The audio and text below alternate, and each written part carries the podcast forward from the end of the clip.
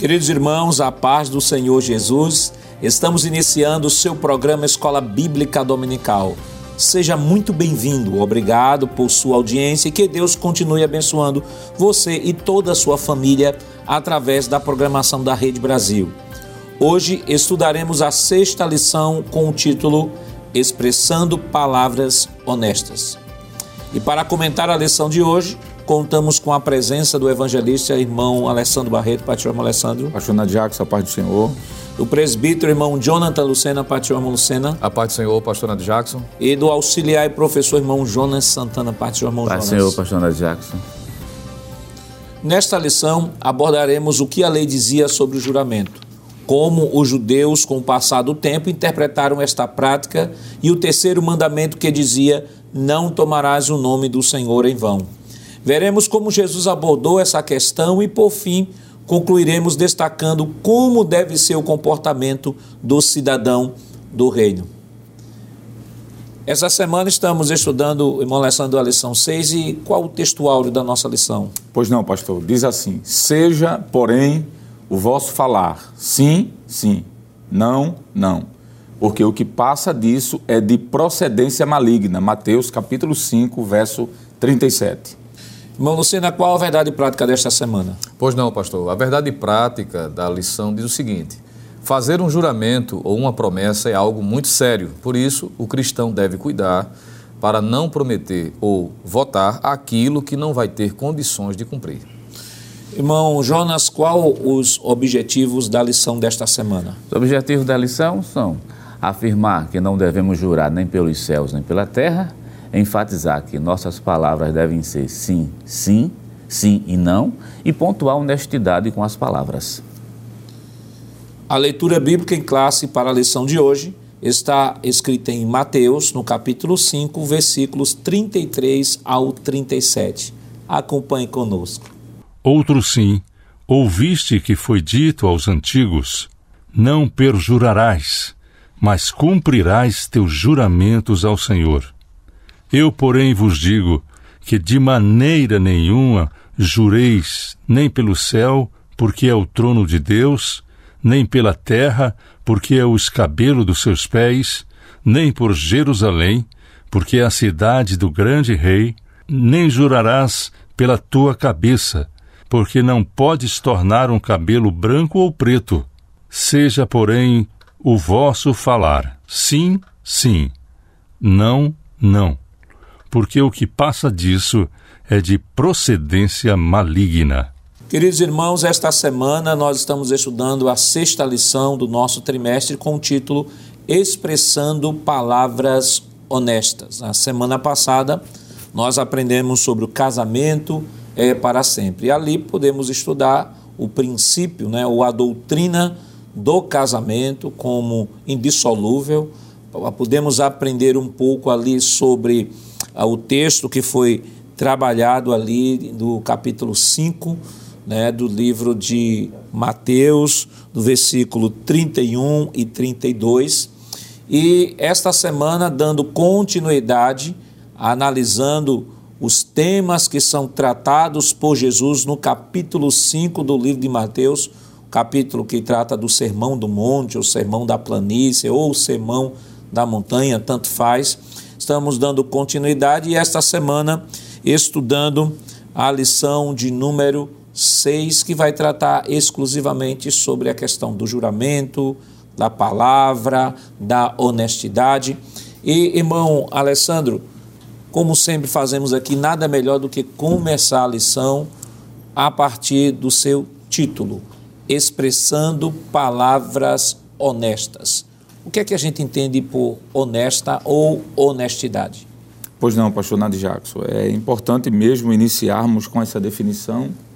É, estávamos conversando aqui há pouco de que chegou em boa hora essa lição, num período em que vivemos de tantos fake news, não é? palavras falsas e testemunhos não verdadeiros. Falar palavras honestas é necessário. A definição de honestidade é, na Bíblia vem do Antigo Testamento, da expressão iassar, que significa aquilo que é reto, aquilo que é honesto, aquilo que é correto, aquilo que é direito. aquilo que é plano, aquilo que é certo ou justo. Nós temos uma definição, por exemplo, muito interessante, pastor Nadiaco, feita pelo próprio Deus a respeito de Jó. No capítulo de número 1 do seu livro e o versículo de número 8, Deus se utiliza dessa expressão quando disse assim a palavra: Disse o Senhor a Satanás: Observaste tu a meu servo Jó? Porque ninguém há na terra semelhante a ele. Aí diz: Homem sincero, reto e temente a Deus e desviando-se do mal. Então, honestidade é isso, é retidão, é viver uma vida de honestidade. E quando essa lição de hoje, pastor, vai falar sobre expressando palavras honestas, podemos traduzir aqui por expressando palavras retas, palavras justas, palavras corretas. E o inverso disso, pastor, falar palavras honestas, é falar palavras desonestas. E aqui é o foco da lição, não é? É o que nós chamaríamos aqui de perjuro, não é? Só concluindo aqui, quando nós olhamos, por exemplo, para o livro de Deuteronômio, pastor, uhum. o capítulo de número 19 e o versículo 16 é algo tão sério que a Bíblia apresenta isso como um crime diante de Deus. Palavras não honestas. Diz assim: quando se levantar uma testemunha falsa contra alguém para testificar, ou seja, jurar, contra ele acerca de transgressão, então aqueles dois homens que tiverem a demanda se apresentarão perante o Senhor, diante dos sacerdotes e dos juízes que houver naqueles dias. Verso 18. E os juízes bem inquirirão, e esquecendo a testemunha falsa, olha aqui uma palavra que não é verdadeira, que testificou falsidade contra seu irmão, versículo 9 diz: Far-lhe-eis como cuidou fazer a seu irmão, e assim tirarás o mal do meio de ti. Então, pastor Nath Jackson, uma palavra que não é honesta, como diz o texto da nossa lição, é uma palavra que é um mal no meio do povo. Por isso que a Bíblia classifica isso como um mal. É algo que traz prejuízos nos relacionamentos, nas instituições, dentro de famílias, dentro de empresas, dentro de igreja, não é? Por isso que Jesus falou que o proceder do crente estava nas suas palavras. É, e aqui finalizo, pastor, essa minha primeira fala, dizendo um pensamento de alguém que disse assim: que o, o falar indica muito o coração. O que está no coração do homem é o que vai sair pela sua boca. Jesus disse isso. O que estiver cheio o seu coração. Então, como o coração do crente entende-se de forma geral, pastor, que está cheio do Espírito Santo, da personalidade, do caráter cristão, ele vai falar palavras honestas. E se necessário for, ele pode até perder mas ele não vai dizer, não vai deixar de dizer a verdade. Então, pastor, de forma bem simples, a definição de palavras honestas é isso: ser reto, sincero e falar sempre a verdade. O interessante, irmão Lucena, é que esta lição ela vai trabalhar dentro da mesma linha das outras, vai trabalhar a intencionalidade, o que vem do coração. Isso vai ser bem trabalhado. E eu queria a próxima tela aí, por gentileza. E já que estamos falando, né, tema falou de honestidade, a gente vai trabalhar esse tema. O versículo base é Mateus 5, 33 ao 37, e o 33 diz assim: Outro sim ouviste o que foi dito aos antigos: Não perjurarás, mas cumprirás teu juramento ao Senhor. Então, algumas questões aqui, irmão Lucena, é importante que sejam bem delimitadas. Por exemplo, aqui ele fala do perjúrio e aí ele fala de cumprir, cumprir o que? O juramento. Então, acho que nada melhor para o professor que está nos acompanhando ter uma visão panorâmica, o que, que o Antigo Testamento diz sobre o juramento, a prática do juramento, a lei que regulava o juramento e a lei punia o falso juramento, que aqui é chamado de perjúrio. Qual, qual a visão bem panorâmica a gente pode dar ao professor que nos acompanha? Pois não, pastor. Nós poderíamos dizer de forma inicial de que o juramento, não é? primeiramente, entender o que é juramento propriamente dito. Alguém definiu a palavra juramento como sendo uma promessa reforçada por um apelo. É? No contexto aqui, no que diz respeito ao contexto religioso, é, seria um apelo ao próprio Deus. Ou alguma coisa sagrada, que é o que o texto também vai tratar.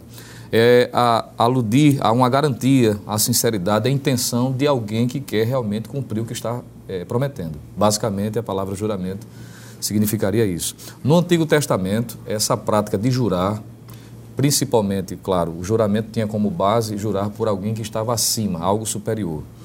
era muito comum. Inclusive, alguns personagens, nós podemos ver isso de forma muito vasta, personagens importantes na história da nação de Israel.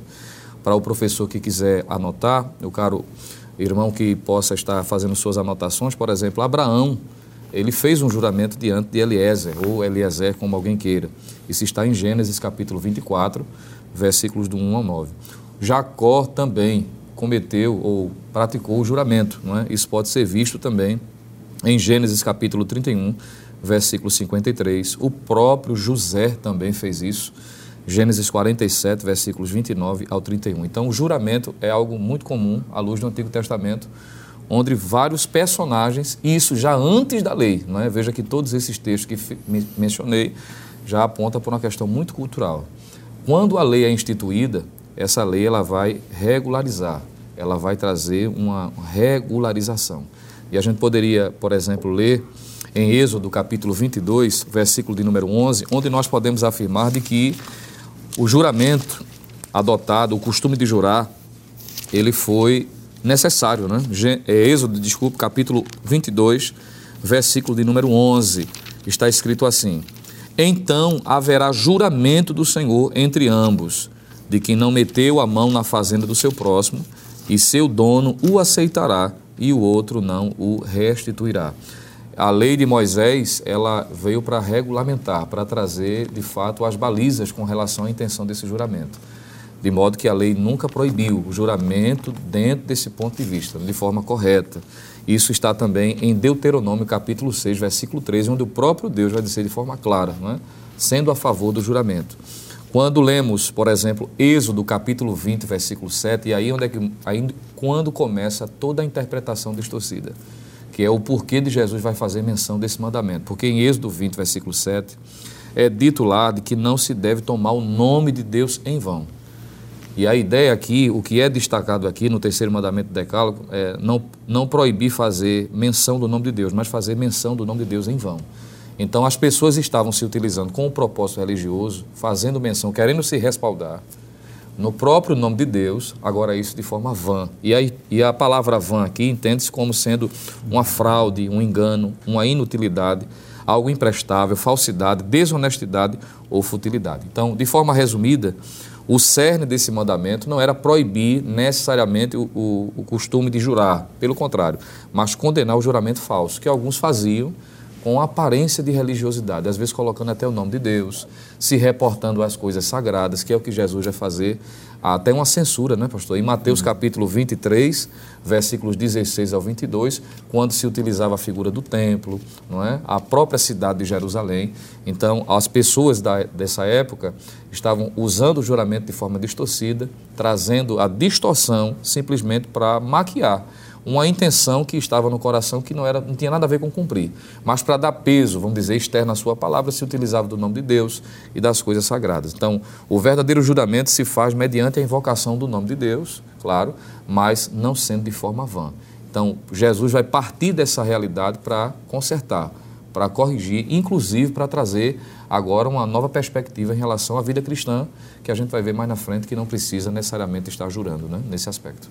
E, irmão Jonas, é interessante que o juramento, como já foi bem abordado aqui pelo presbítero irmão Lucena, é, mostrando que ele é anterior à lei, embora que na lei ele tenha sido, vamos assim, formalizado, tenha sido institucionalizado na lei. O, o juramento ele era usado não só para questões religiosas, era usado também para relações comerciais. Na época não existia cartório, né, que alguém fosse firmar isso em cartório público.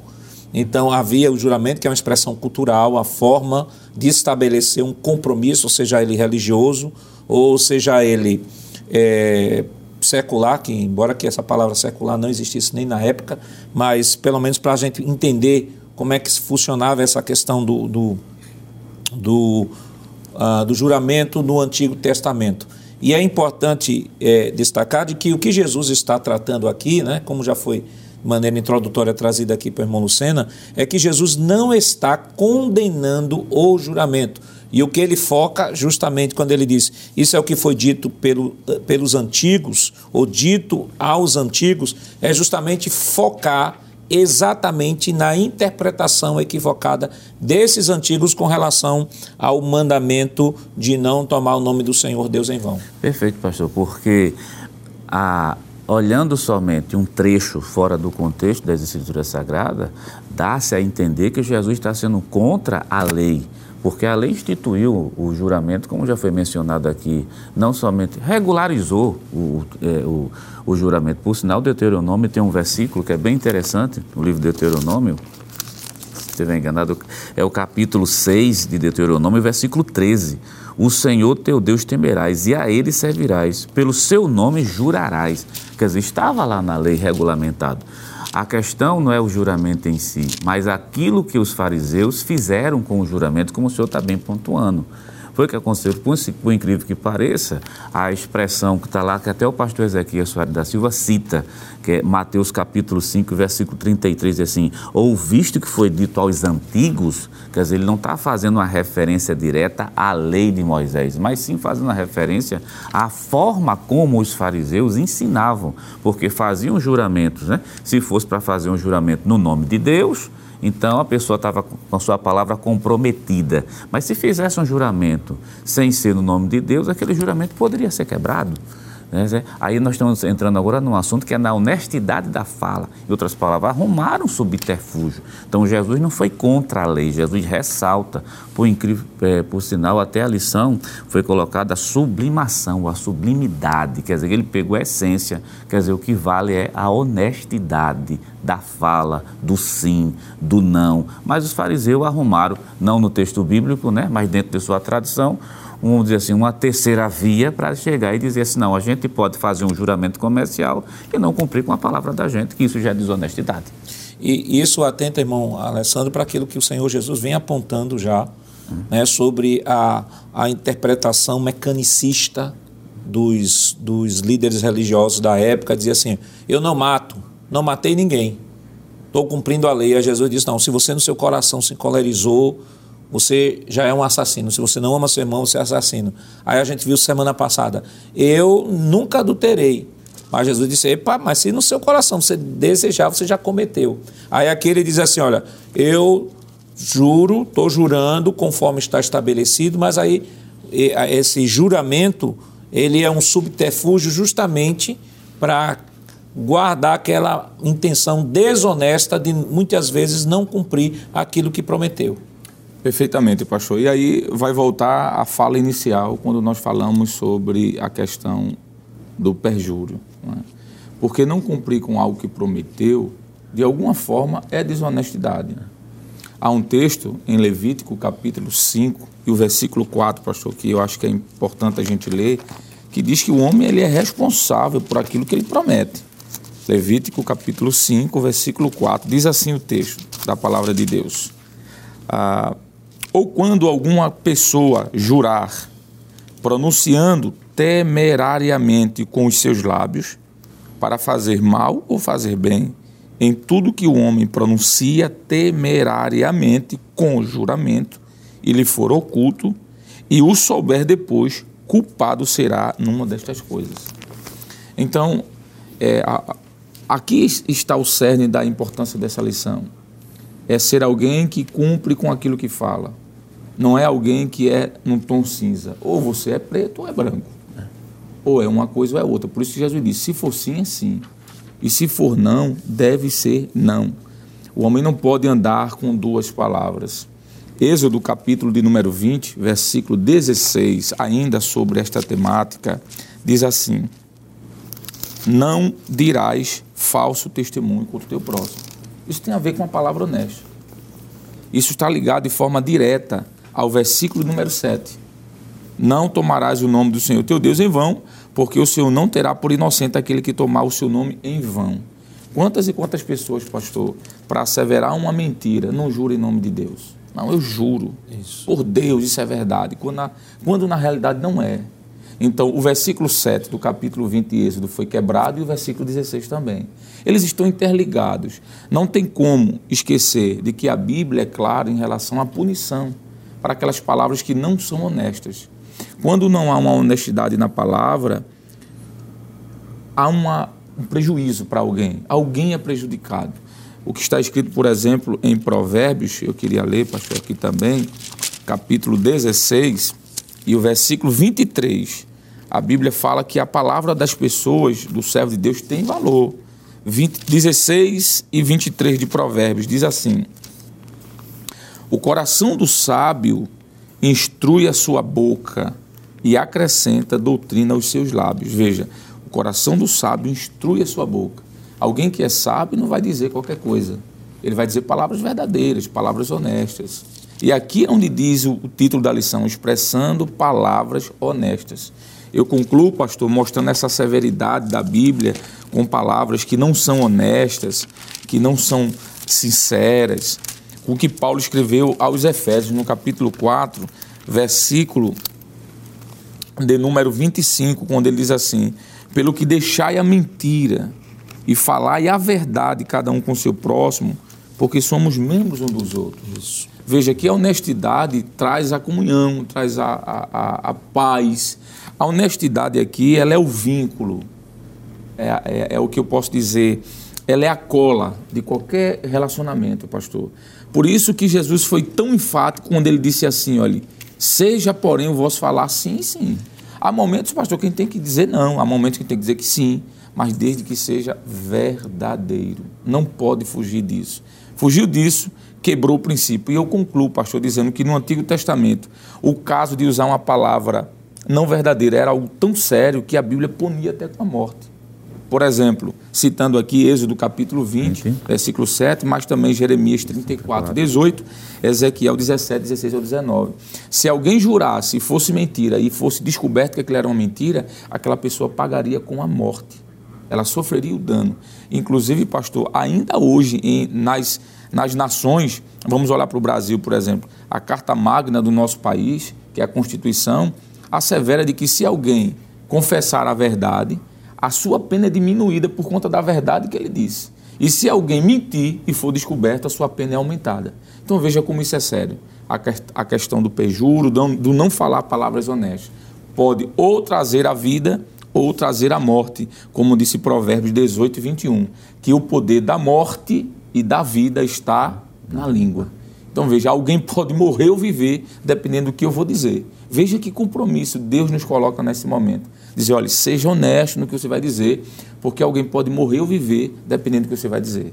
Irmão, irmão Lucena, irmão Alessandro trouxe uma coisa aqui bem interessante, é que além de não falar a verdade, as pessoas às vezes querem sacralizar a mentira usando o nome de Deus, né? Eu já vi até alguém dizer assim: "Eu juro pela salvação da minha mãe.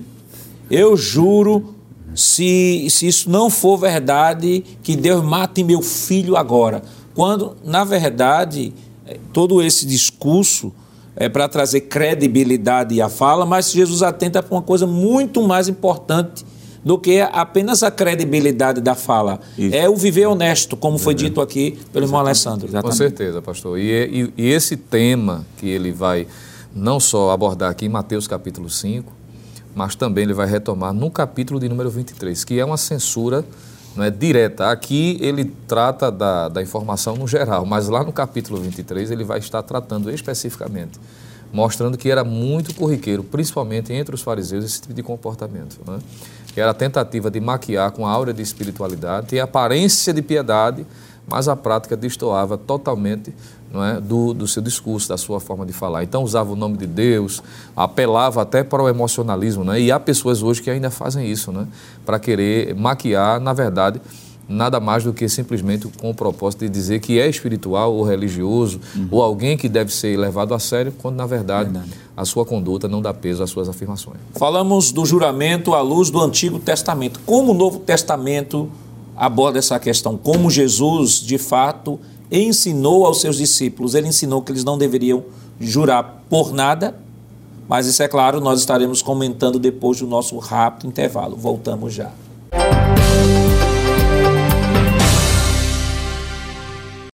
Queridos irmãos, estamos de volta em seu programa Escola Bíblica Dominical, esta semana estudando a sexta lição que tem como título Expressando Palavras Honestas. Né? E no último bloco nós deixamos a pergunta né, de como o Novo Testamento lidar com este tema juramento. Jesus de fato proibiu todo tipo de juramento? Ou o cristão pode realizar alguns juramentos? O que é que a gente pode dizer, irmão Jonas, sobre o assunto? Pronto, inicialmente é mostrar que no capítulo 5 e versículo 35, na verdade, o versículo 34, eu, porém, vos digo, de maneira nenhuma jureis, nem pelo céu, porque é o trono de Deus. Versículo 35, e nem pela terra, porque os cabelos de seus pés, nem por Jerusalém, porque é a cidade do grande rei. É bom lembrar que isso aqui está dentro desse contexto da fala dos fariseus. Isso. Os fariseus estavam aquele subterfúgio, né? Dizia assim, não, existem juramentos que é de, que se for feito no nome de Deus, a gente está garantido, comprometeu a fala. Mas esse tipo de juramento não. O que é que Jesus disse? Esse tipo de juramento não faça, que isso aqui é o perjuro. Isso aqui abre abertura para desonestidade. Aí, como o senhor pergunta, o crente pode jurar? Hoje, imagine um crente, nós temos muitos irmãos em nosso meio que fizeram o curso de Direito, conseguiram a AB e passaram no concurso para juiz. Quando chega lá, vai ter que jurar. Imagina o presidente da República que vai ter que fazer o juramento. Esse tipo de juramento, ele é pecado? De jeito nenhum. Não é esse tipo de juramento que Jesus está condenando.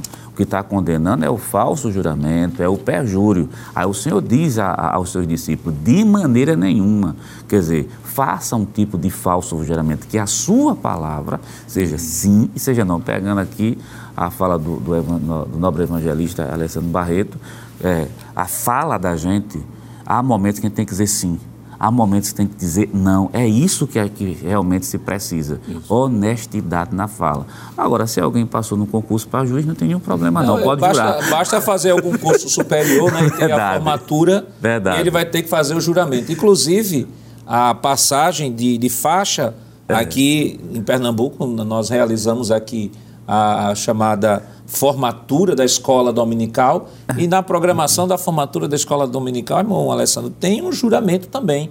É, os, os todos os pequenininhos que vão, pequenininhos, é. né? Todo departamento é. infantil é. que vai passar pelo processo mudança de faixa e, e é feito a organização uhum. da formatura, há um juramento em que eles fazem lá na frente e com relação a isso não não tem nenhuma relação com isso que Jesus está colocando. Não, absolutamente, pastor. A ideia de juramento aqui seria a ideia de penhorar sua palavra, não é? em realizar algo. É claro que do ponto de vista acadêmico, do ponto de vista profissional, essa prática do juramento não, não tem nenhuma restrição bíblica. Agora, o juramento que estamos falando aqui, o, o penhorar da palavra, é no sentido, pastor, do testemunho pessoal, não é?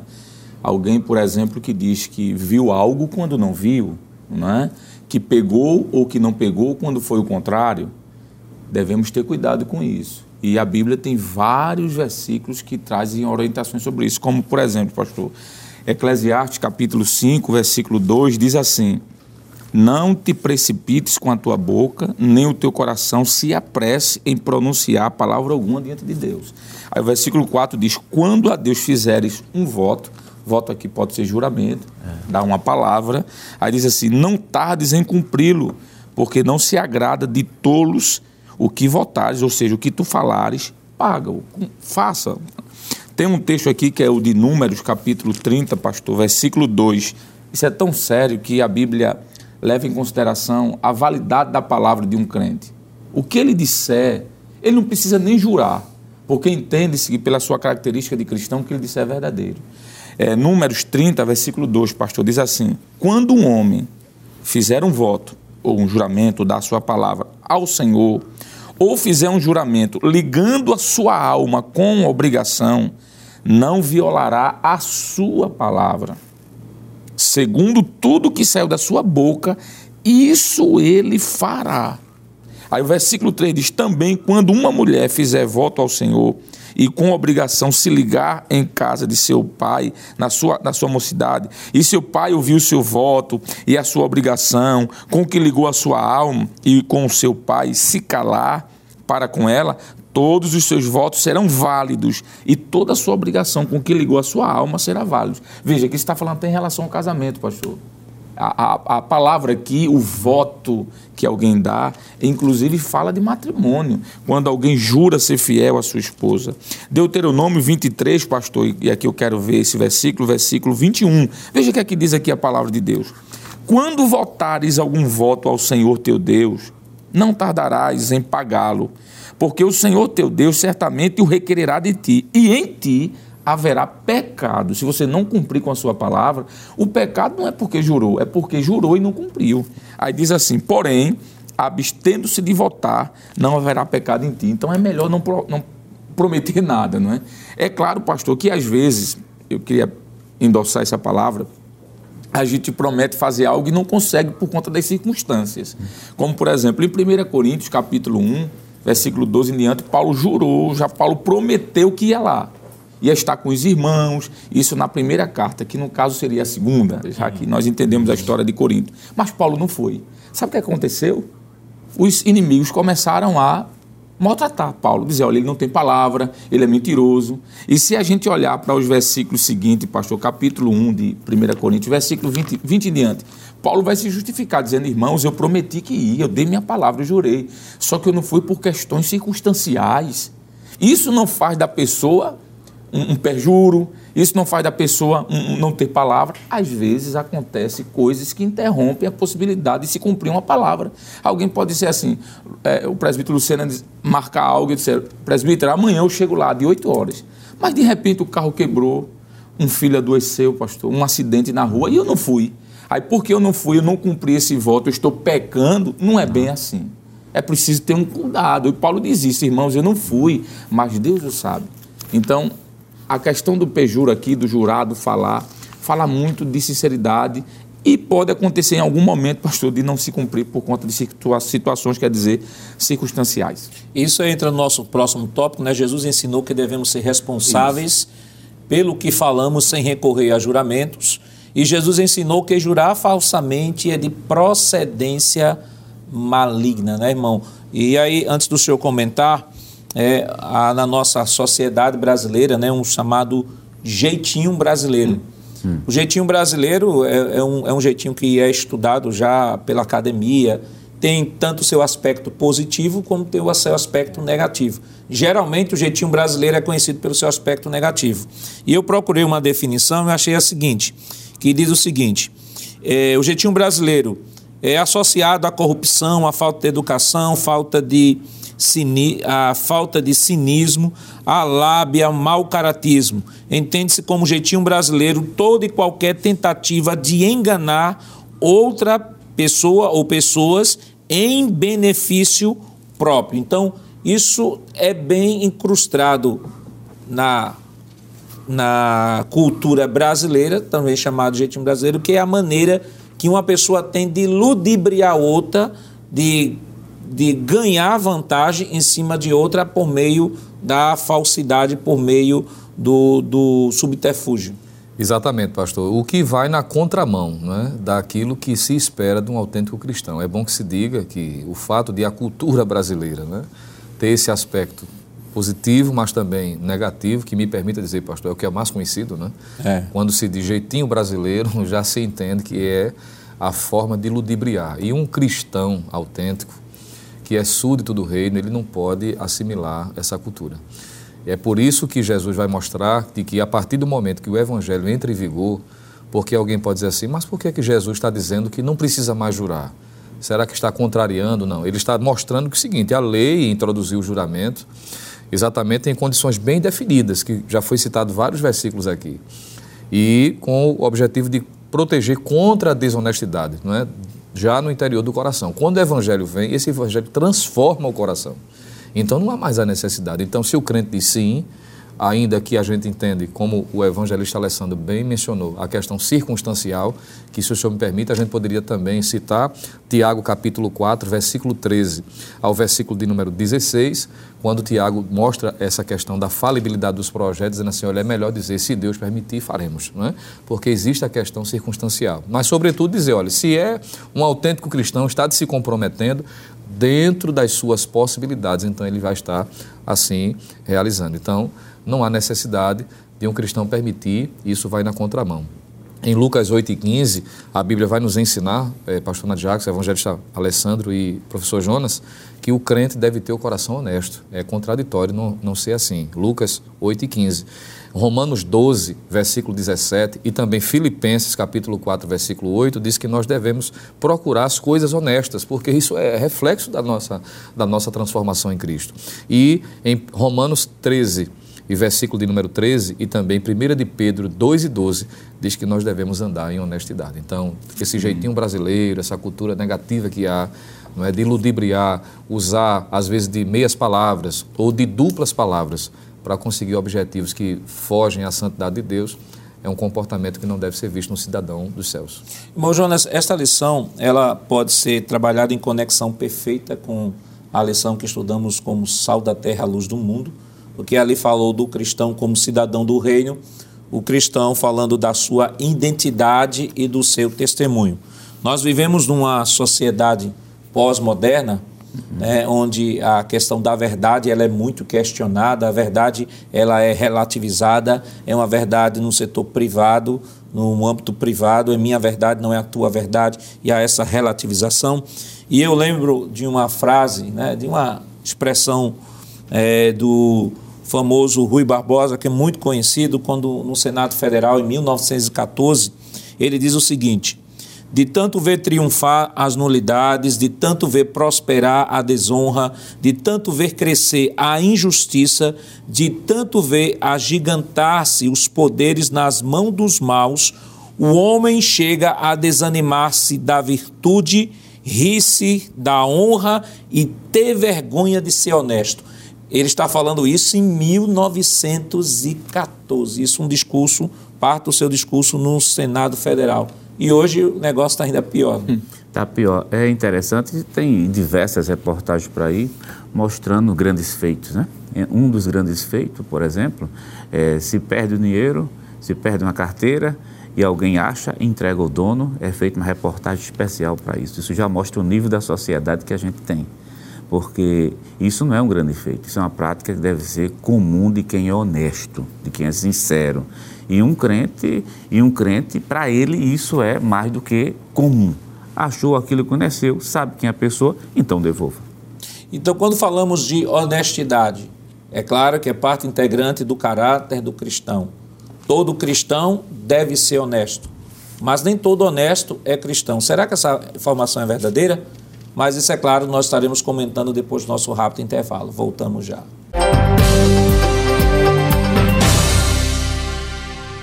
Queridos irmãos, estamos de volta para o último bloco desse seu programa Escola Bíblica Dominical. Esta semana, estudando a sexta lição, que tem como título Expressando Palavras Honestas. E nos dois últimos blocos, nós comentamos sobre juramento no Antigo Testamento, era algo que era regulamentado. Falamos do juramento até antes mesmo da lei, na lei, depois da lei. Mostramos que Jesus proibiu não foi o juramento em si, mas a prática mecanicista que era que usava o juramento como subterfúgio para a quebra de contratos ou formas desonestas, muitas vezes até até sacralizando sacralizando o juramento, jurando em nome de Deus, em nome de Jerusalém.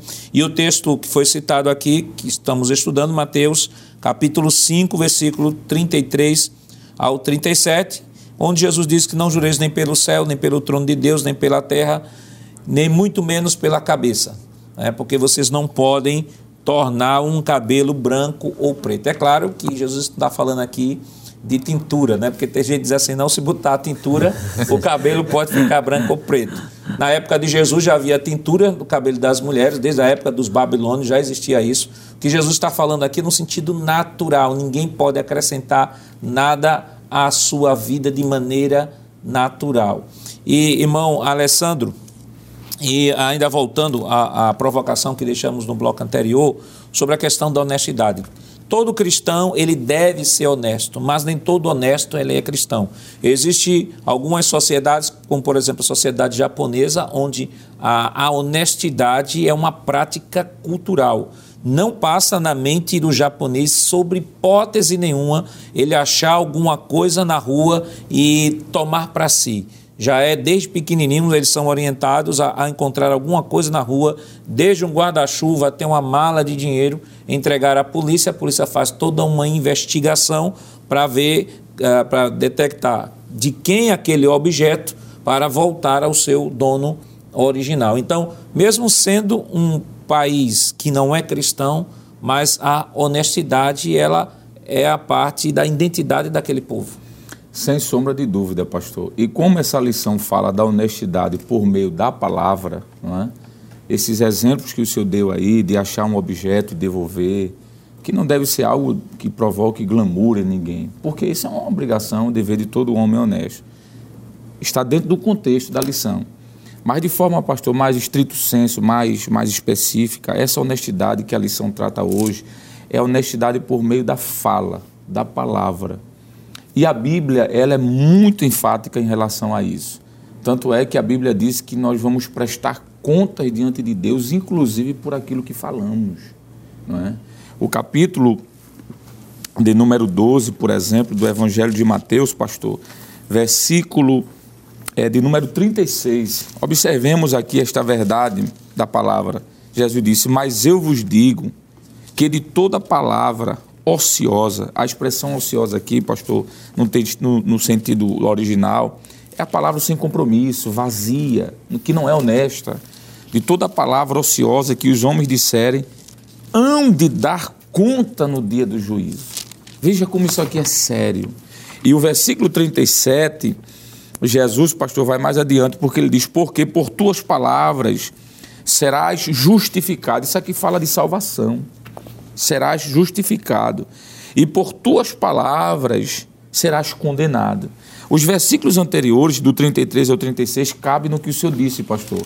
Jesus vai usar o exemplo de uma árvore e vai dizer: olha, uma árvore boa, ela vai dar bons frutos, uma árvore má vai dar maus frutos. Não pode ser o contrário, porque isso está ligado à natureza, isso está ligado ao, ao que está intrínseco a essa árvore. Então, observe que a palavra é o resultado da qualidade desta árvore. Nós vivemos um mundo, pastor, de maquiavelismo, em que algumas pessoas se utilizam da fala para acabar com o outro, independente do que vai acontecer, se aquela palavra é verdadeira ou não. Ele não está preocupado, ele quer chegar a um ponto. Isso Jesus condena. Nós temos exemplos na Bíblia como Acabe e Nabote, pastor. Acabe contratou pessoas para jurar mentirosamente. Eu não sei nem se essa palavra existe ou foi um neologismo meu aqui mas se foi, acredito que ficou claro. Contratou pessoas para dizer, eu vou lhe pagar para você dizer pejuro, para você dizer mentira. Nós temos o caso, pastor, por exemplo, de José, estava na casa de Potifar e a mulher dele jurou que ele tinha ido lá tentá-la seduzir, quando na realidade era mentira. Então isso é usar a palavra de forma enganosa. Nós temos o caso de Ananias e Safira, pastor. Eu não estou citando os textos aqui, mas os irmãos são conhecedores da Bíblia, estão lembrando. Ananias chegou lá e jurou que eu vendia a casa por X, quando na realidade foi por N. E por conta disso teve a sua vida ceifada. Então, a questão, pastor, da honestidade na palavra é algo extraordinário. Jesus leva em consideração as atitudes dos homens, mas também, pastor, as palavras dos homens. Porque o que eu fizer, o que eu falar, que não for procedente, benigno, vai ser maligno. Jesus disse. O que fugir disso é maligno. Então, pastor, eu diria, eu sei que é pesado, eu peço até a devida vênia para dizer essa palavra, mas qualquer palavra que proceda, que não seja verdadeira, isso vem lá do requinte do inimigo. Jesus disse, isso é de procedência maligna. Agora, também vale destacar que na teologia, irmão, irmão é, Luciano, na, na, teologia de Tiago, ele não faz essa dissociação né, da palavra com o comportamento, né? porque, é. como tá falando, estamos falando de uma nova natureza em Cristo, o próprio Paulo diz, 2 Coríntios 5,17, se alguém está em Cristo, nova, nova criatura, criatura é, as coisas velhas passaram e fez novo. Então há uma correlação, né? Que as palavras, como o irmão Alessandro disse, elas são fruto de uma natureza ainda não regenerada, Isso. mas também é, uma vez que o indivíduo não ainda viveu essa vida da regeneração, vai haver sempre uma dissociação entre o que, ele, o que a pessoa fala e o que a pessoa faz. É, Tiago diz assim, em Tiago 2 e 12, diz, assim falai e assim procedei. Na verdade, era o problema aqui dos, dos fariseus, porque eles prometiam muitas vezes já na intenção de solapar o outro, ele fazia um juramento, dizia assim, de maneira genérica: Eu juro por Jerusalém. Juro por Jerusalém. Aí quando alguém dizia assim: Rapaz, mas tu fizesse um juramento comigo. Ele disse: Não, mas não envolveu o nome de Deus, então eu posso, eu posso quebrar. Então, na verdade, a palavra dele estava maquiando um, um, algo que o próprio Tiago, né, irmão do Senhor, que viu e participou muitas vezes dos ensinos de Jesus, disse assim: Olha, o mestre mandava fazer essa relação de equilíbrio. Fala e procedimento não podem estar dissociados. Não posso falar muito e proceder muito, e nem proceder muito e falar. Tem que haver uma intensa ligação. E é justamente dentro dessa temática de honestidade que ela que a nossa lição ela, ela, ela trabalha mostrando de que a honestidade na vida do cristão ela não deve ser uma opção, ela já é fruto natural de um novo nascimento, de um Deus agora que, habitando no nosso ser, nos dá agora uma nova perspectiva de vida. Perfeitamente, pastor. E eu achei muito interessante essa, essa observação que foi feita né, em relação, porque alguém pode dizer assim, não, mas eu conheço pessoas que não são crentes e são honestas, e de fato existe, não é? Nós vamos encontrar até o Novo Testamento fazendo menção de homens piedosos, como Cornélio, por exemplo. Atos Isso. capítulo 10, quando é feito menção das suas boas obras, sua boa conduta, seu bom comportamento, mas não era necessariamente salvo. A questão em destaque aqui, que aí é onde é que prevalece, né? o que Jesus está deixando claro, o que ele já foi, eh, já mencionou, já foi alvo de uma lição anterior, é que a justiça que esperada do crente, a honestidade esperada do crente, ela deve ser acentuada, porque Isso. é mais do que uma formação cultural, é mais do que uma formação é, familiar, é algo proveniente da própria transformação. E, hum, reportando-se a Mateus capítulo 5, o versículo de número 20 já foi alvo de uma outra lição, mas vale a pena a gente mencionar, quando Jesus disse: Porque vos digo que se a vossa justiça não exceder a dos escribas e fariseus, de modo nenhum entrarei no reino dos céus. Então, há a necessidade de exceder. E não por uma questão de aparecer espiritualidade, ou para uhum. não é algo natural. Natural em que sentido? Proveniente dessa transformação. Não é? Todo o homem, toda mulher que de fato teve um encontro com Cristo é algo agora é, é natural dessa transformação. Então eu entendo, claro, existem pessoas que são honestas, isso é indiscutível, até em meios religiosos mais diversos isso. ocorre, isso é verdade mas não necessariamente são crentes salvos em Jesus, não, uhum. não estão dentro dessa perspectiva. Agora, o crente salvo, aí é uma contradição o esperar do crente algo menor do que alguém sem ser está é, a, apresentando. O crente precisa se destacar também nisso, sendo decorrente, claro, da transformação. É e fruto aí, do Espírito. E aí volta aquela nossa frase, né? O crente tem que ser honesto, mas nem tudo que é honesto é crente, né, irmão Jonas? Com certeza. É, como já foi comentado aqui, é, existem, não existe, não é, não é somente segmentos religiosos, existem sociedades inteiras, como o senhor mencionou, que fazem aquilo pela prática do treinamento. Ah, nós estamos falando aqui de natureza, é, dif é diferente. Perfeito, perfeito. Há pessoas treinadas, educadas, mas o novo nascimento que está lá dentro, promovido pelo Espírito Santo, isso aí é comum para a gente. Então, não crente, por exemplo, não se admite a mentira. Quer dizer, tudo é a questão do perjúrio mesmo aqui é uma mentira disfarçada. Quer dizer, eu prometo, sabendo que não vai cumprir, isso é uma mentira.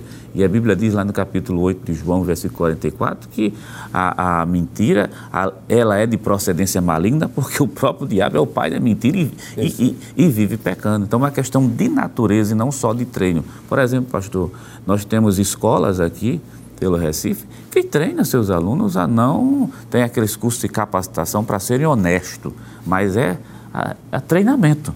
Né? Mas natureza, só quem muda é Jesus. Isso. E é interessante que, por exemplo, até no nosso país mesmo, existem locais onde, principalmente interior, onde se coloca mercadorias no lugar, bota o valor e a pessoa deixa uma caixinha ali para a pessoa ir lá colocar o dinheiro coloca o dinheiro, não precisa ninguém vigiando, porque a própria prática, o próprio treinamento, os próprios valores daquela sociedade são suficientes para que aquele povo se comporte daquele jeito, não precisa câmera, não precisa polícia, não precisa nada disso. É uma questão de consciência. Isso e ainda nos dá ainda muito mais embasamento, porque se uma sociedade que não experimentou o processo do novo nascimento. É capaz de pôr um treinamento se comportar desse jeito, imagine nós que nascemos de novo, temos o Espírito Santo em nossa vida, aí como, voltando aqui que o irmão disse, nosso comportamento tem que sobrepujar. Né? Não precisamos, não devemos apenas ser honestos, mas devemos também parecer honestos. Devemos fazer do nosso relacionamento com Deus a nossa temática. É por isso que eu disse aqui que a nossa, que esta lição desta semana, ela tem uma conexão perfeita sobre aquela lição, a terceira lição que fala sobre sal da terra e luz do mundo. Falamos aqui, o sal fala da identidade do cristão e a luz está falando do testemunho do cristão. Então, servir a Deus é viver uma vida de autenticidade, viver uma vida de transparência, até porque o próprio apóstolo Paulo, escrevendo aos Coríntios, quando os coríntios vieram questionar a Paulo, dizer, eu quero uma carta de recomendação, Paulo diz, ah, vocês são a nossa carta. Nós somos um livro aberto a ser lido por todo mundo. Talvez a única Bíblia que uma pessoa tenha acesso no seu local de trabalho seja o nosso testemunho como funcionários. E como está o nosso testemunho? Como está o nosso relacionamento? Quando achamos alguma coisa, devolvemos? Será que estamos usando algum subterfúgio para obter alguma vantagem? Se assim fizemos, estamos fazendo, estamos dentro da cultura do mundo decaído, a cultura da, da nossa natureza, da natureza adâmica. Mas quando nos prontificamos a viver a nova cultura, ou também chamado de contracultura, quando nós assumimos esta responsabilidade, entramos dentro do princípio de assim brilha a vossa luz diante dos homens, para que vejam quem deve ver a luz. Não é Deus, nosso testemunho não é para Deus, o nosso testemunho é para a sociedade. Assim brilha a vossa luz diante dos homens, para que, qual a finalidade? Vejam vossas boas obras e glorifiquem a vosso Pai que está nos céus. Nós praticamos boas obras não é para sermos salvos. Praticamos boas obras porque somos salvos. Queridos irmãos, nos dias de hoje não é incomum ouvir pessoas invocarem o nome de Deus ao fazerem promessas que não são capazes de cumprir. Trata-se de uma profanação do nome de Deus, um nome que deve ser reverenciado quem explora este nome para propósitos egoístas não deve esperar ficar impune. Que Deus continue lhe abençoando em nome de Jesus. Chegamos ao final deste programa. Hoje estudamos a sexta lição com o tema Expressando Palavras Honestas. Próxima semana veremos a sétima lição com o título Não Retribua pelos Padrões Humanos. Esperamos contar mais uma vez com sua audiência. Lembrando que o programa Escola Bíblica Dominical vai ao ar na TV toda sexta-feira às 21h30 e no sábado às 16 horas. Também está disponível no formato podcast no Spotify e em nosso canal no YouTube, Rede Brasil Oficial. Acesse o canal, se inscreva, ative o sininho e compartilhe nossa programação. Obrigado por sua companhia e até o próximo programa. Que a graça do nosso Senhor Jesus Cristo, o amor de Deus nosso Pai, a comunhão do seu Santo Espírito estejam com todos hoje para todo sempre. Amém.